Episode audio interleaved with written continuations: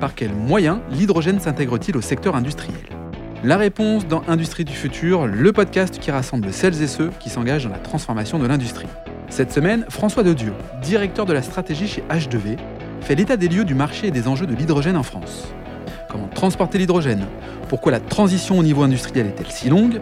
Ou encore comment s'organise la production H2V sur le territoire français? François nous explique comment le développement de ces gigafactories pourrait remplacer l'utilisation d'énergie fossile dans l'industrie. Industrie du futur, un format proposé par Schneider Electric. Bonjour François. Bonjour Laurent. Euh, François, tu es directeur de la stratégie chez H2V.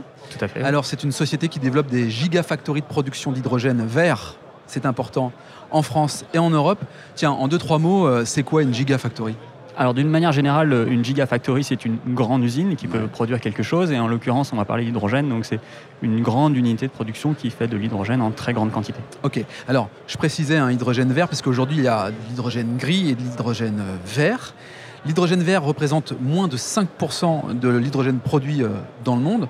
Comment est-ce que H2V finalement contribue à, à ces 5% alors, on va y contribuer à travers plusieurs projets euh, de production euh, d'hydrogène vert par électrolyse de l'eau, puisque c'est la technologie qu'on a retenue pour faire de l'hydrogène vert. Donc, on, craque une molécule d'eau à partir d'électricité renouvelable, de préférence, ou, ou à minima bas carbone.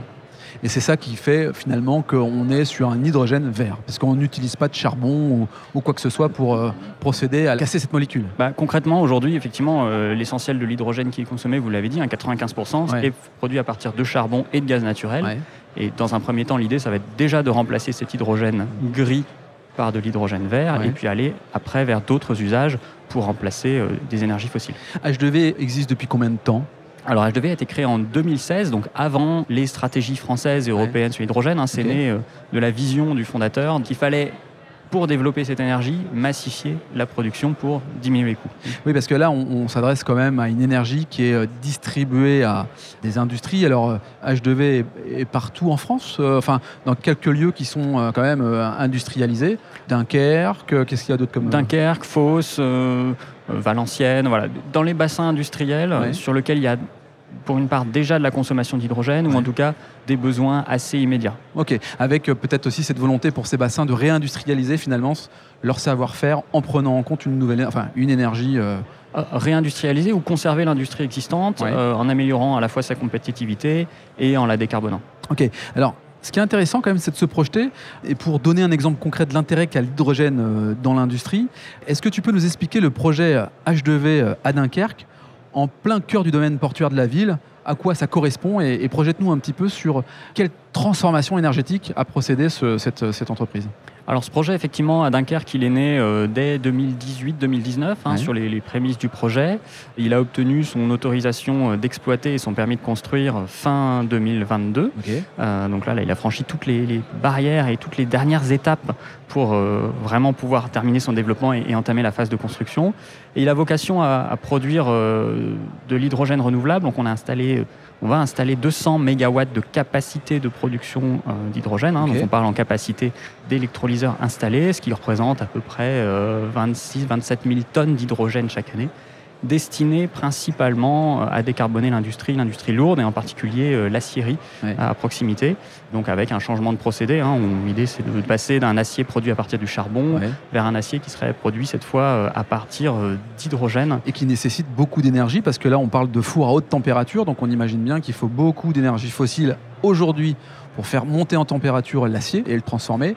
Et demain, si je comprends bien, c'est cet hydrogène qui viendra remplacer le système euh, carboné euh, et qui viendra produire le même effet, c'est ça? Exactement, avec une technologie différente, on, vient remplacer euh, du, charbon par de l'hydrogène. Ok.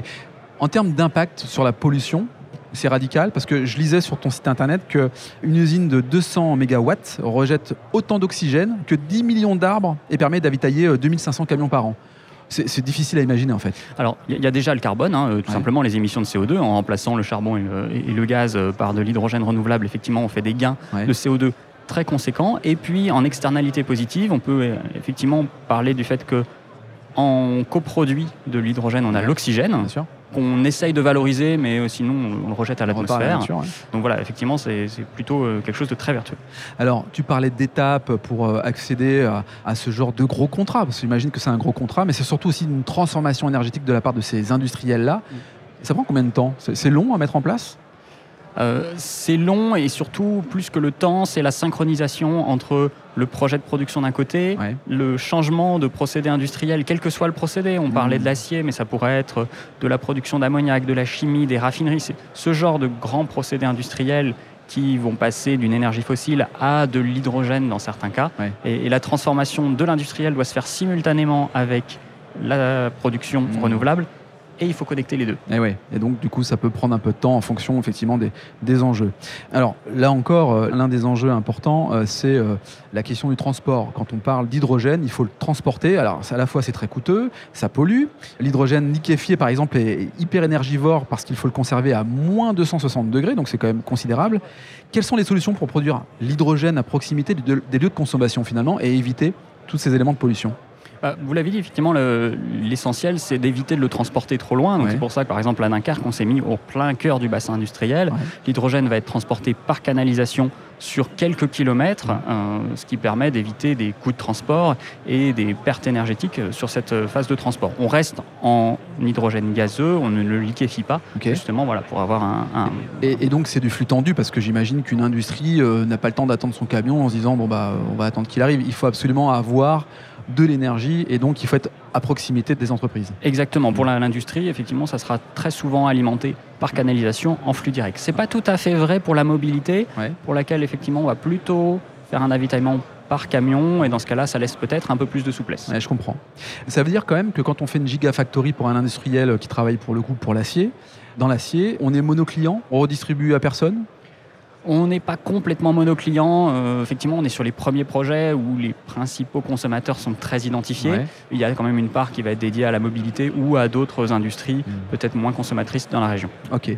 Bon, on le voit hein, sur le salon euh, Evolution, beaucoup d'acteurs sont ici, des gros, des moins gros. On voit bien qu'on est sur un sujet qui est hyper euh, central Qu'est-ce qui fait que euh, des entreprises vont se développer ou pas? Est-ce qu'il y a un, élément euh, clé qui fait que demain, certaines euh, passeront le cap et grandiront, puis d'autres peut-être disparaîtront? Je pense qu'on a un effet de mode qu'il ne faut pas négliger quand même hein, dans le monde de l'hydrogène. Voilà, beaucoup, beaucoup de gens s'y intéressent. Ceux qui passeront cet effet de mode, qui passeront la vague des subventions et, qui perdureront, c'est ceux qui réussiront à être très compétitifs mmh. pour les usages visés. On parlait industrie, on parlait mobilité lourde ces usages-là ont besoin d'être compétitifs et ne peuvent pas tenir que sur des subventions. D'où la production de masse pour essayer d'atteindre le coût le plus faible possible et donc euh, de se démarquer des concurrents. Ce qui est un peu la stratégie finalement d'H2V, de partir sur des gigafactories pour créer du volume et donc euh, répondre à des problématiques de coût. C'est exactement ça. C'est ce que je comprends. Bon, bah, c'est très clair. Comment fait-on pour euh, en savoir un peu plus sur H2V Parce que j'imagine qu'en plus de ça, on n'invente pas des métiers, mais en tout cas, on doit former de nouvelles compétences et que H2V recherche ces compétences qui sont peut-être rares elles sont rares, on recrute en permanence, euh, non sans difficulté. Bah, écoutez, pour s'informer, le site internet, LinkedIn, on est toujours euh, à disposition pour échanger. Euh. Sur ton profil, François de Dieu. Parfait. Exactement. Merci François, merci d'avoir participé au podcast Industrie du futur, un format proposé par Schneider Electric. Merci. Si cet épisode vous donne envie d'aller plus loin, c'est l'occasion d'en parler à Antoine Chart, directeur national des ventes. Bonjour Antoine. Bonjour Laurent. Antoine, peux-tu nous dire comment passer de l'idée aux actes lorsque l'on veut se transformer? Laurent, c'est très simple. Les sujets de transformation digitale, de décarbonation et d'électrification sont au cœur de la stratégie Schneider Electric. Et comme on a pu l'entendre dans ce podcast, l'ambition de Schneider Electric est d'accompagner les entreprises du territoire sur ces enjeux de transformation. Pour entrer en contact avec nous, rien de plus simple, le site internet www.se.com ou mon profil LinkedIn où je me ferai un plaisir de vous répondre. C'est très simple, merci Antoine. Merci Laurent.